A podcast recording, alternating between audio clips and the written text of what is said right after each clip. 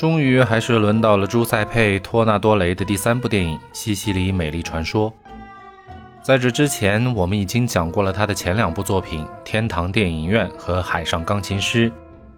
不得不说，托纳多雷是一个真正的艺术家。他的电影里，你永远找不到绚丽的特效，也没有多震撼的视觉冲击，但是讲故事的水平和能力却让众多的好莱坞导演汗颜。他影片里的每一幅画面对光线的运用都很考究，充满了美感，是一个真正懂得用镜头来表达语言的天才导演。在天堂电影院里，前半段是纯真浪漫的色调，后半段却悄悄变成了沧桑的感觉；而在海上钢琴师里，自始至终都是阴霾的感觉，仿佛在提醒观众这是一个悲剧的故事。只是所有的观众一开始都没有注意到，一直到影片结束才反应过来，自己其实并没有忽视这个细节，而是一直都在导演的掌控之中，用主角的一举一动牵动着观众的神经。西西里美丽传说也是这样的，整体采用了一种复古泛黄的色调，来刻意营造一种西西里岛热辣的地中海阳光以及女主角火热的身材。但在不经意间，这种热情洋溢的性感和美丽的背后，却是一个战争的大背景。女主魅力四射的背后，是一个家庭的不幸以及整个城市的冷漠。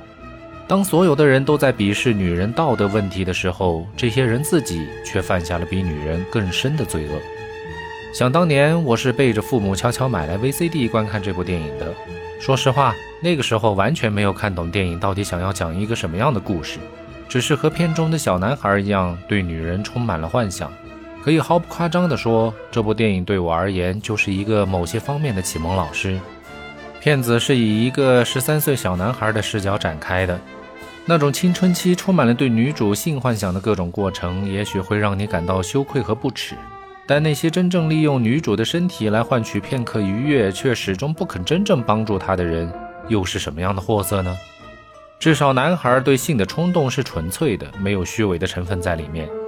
而那些成年人却只剩下了一张道貌岸然的画皮，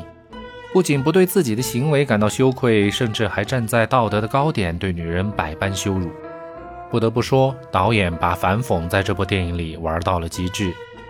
影片上映之后，获得了无数的电影奖项的提名，但最终获奖的只是一个第四十五届意大利大卫奖的最佳摄影。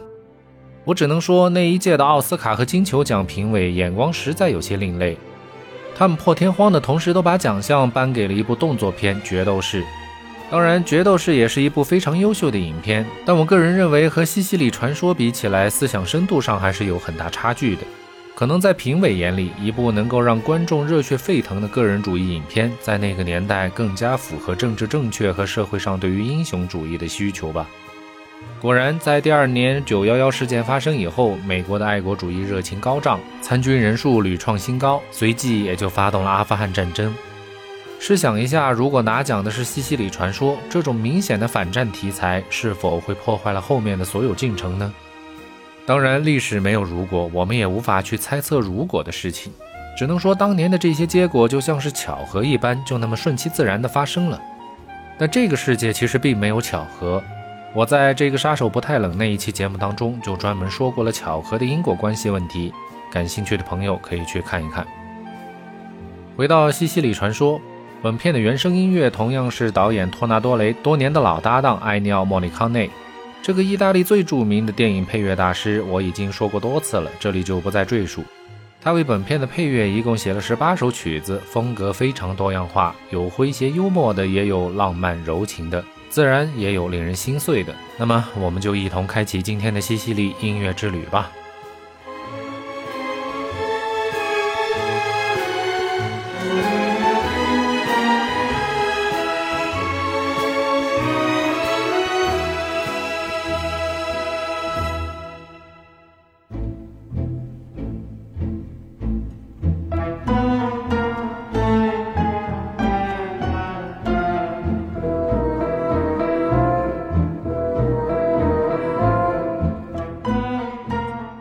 第一首虚伪的鞠躬和绝望，开篇是一种诙谐幽默的曲调，刻意营造了一种彬彬有礼的绅士背后的虚伪嘴脸。曲子在节奏上有一点进行曲的味道，但在三分之一之后，突然乐风一转，用弦乐和吉他缓慢地把女主角绰约的风姿以及虚伪的男人们流着口水的样子刻画了出来，实属神来之笔。曲子很短，两分钟，却把整个片子的核心意思都表达了出来。如果没看过电影，单独来聆听的话，又会是另外一种感受，会仿佛看到一座豪华的城市当中，迎面走来了一个曼妙的女郎。但这其中却总是充斥着一些不太和谐的因素，不知道您听过之后会是什么样的感受？欢迎留言评论。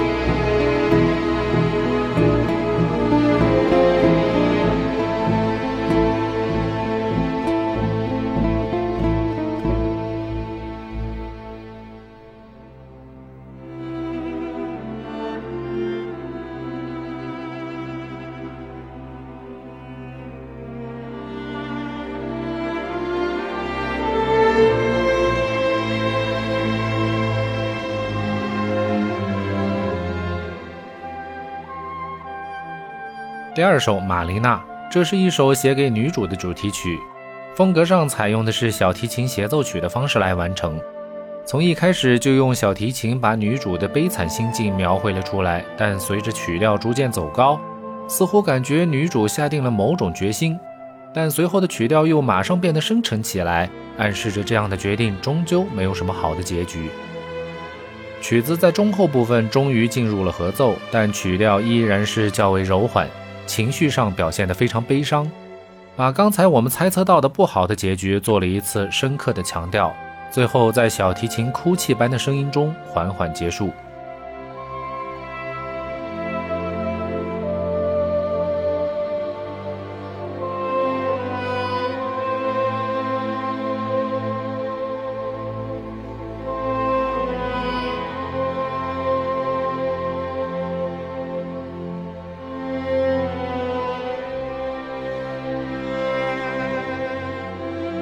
西西里美丽传说是一个非常富有诗意的名字，但其实电影的原名是女主的名字玛琳娜。这一次我对这个中文名称其实是有些疑惑的，为什么用一部情色的方式讲述的悲剧会用这样一组美丽的中文来命名呢？也许是为了过神，也许是为了刻意降低情色的感觉吗？亦或是遵从了导演反讽的精髓，故意用美丽和传说来反讽那些阴暗的人性和悲剧的结局。如果真是这样的话，那我认可这样的初衷。毕竟，在众多的观众里，面对不同年龄层次的人，最终看到的是美丽还是肮脏，是传说还是悲剧，完全取决于每一个独立的个体。优秀的电影总是能够让人产生思考。思考电影想要表达的真实意图，以及思考在看过电影之后是否从中获得了什么。当然，电影也分很多种，并不是说所有看过的电影都需要去思考。看那些爆米花电影，只需要开开心心爽过就行了。但看《西西里传说》这种类型的电影，我觉得还是应该带着一点思考的。毕竟，好的故事是值得传承的，就如同我们所学过的那些传说故事一样，历经百年千年，依旧散发着他们迷人的光辉。说到这里，我忽然明白了《西西里美丽传说》这个中文名称的含义。翻译者也一定是想让这个故事成为传说，能够一直传扬下去，成为一代又一代口口相传的经典。嗯，一定是这样的。